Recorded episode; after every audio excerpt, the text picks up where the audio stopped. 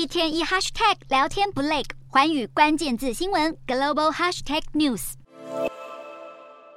我们要找人贴出一张张真人广告。美国服务业就业市场强劲，就是这超乎预料、相当火烫的一月非农就业数据，失业率降至百分之三点四，创下五十三年来新低，让美国联准会主席鲍尔在日前受访时表示，会继续升息来抑制通膨。多位联准会官员也纷纷发表鹰派言论，表示乐见通膨减缓，但这场战争还没打赢。纽约联邦准备银行总裁威廉斯就表示，这种状态可能要维持几年，以确保通膨回降到百分之二。过去两个月，市场坚信联准会在经过八次升息后，紧缩周期应该已经接近尾声，今年将会开始降息。但在就业报告出炉后，利率期权市场在这个礼拜已经出现好几笔认为终点利率最高可能会攀升至百分之六的大额压注，比目前市场预期高出将近一个百分点，甚至有分析师认为利率要调升至百分之八才能击退通膨。热络的就业数据意味美国经济或许能躲过陷入衰退的命运。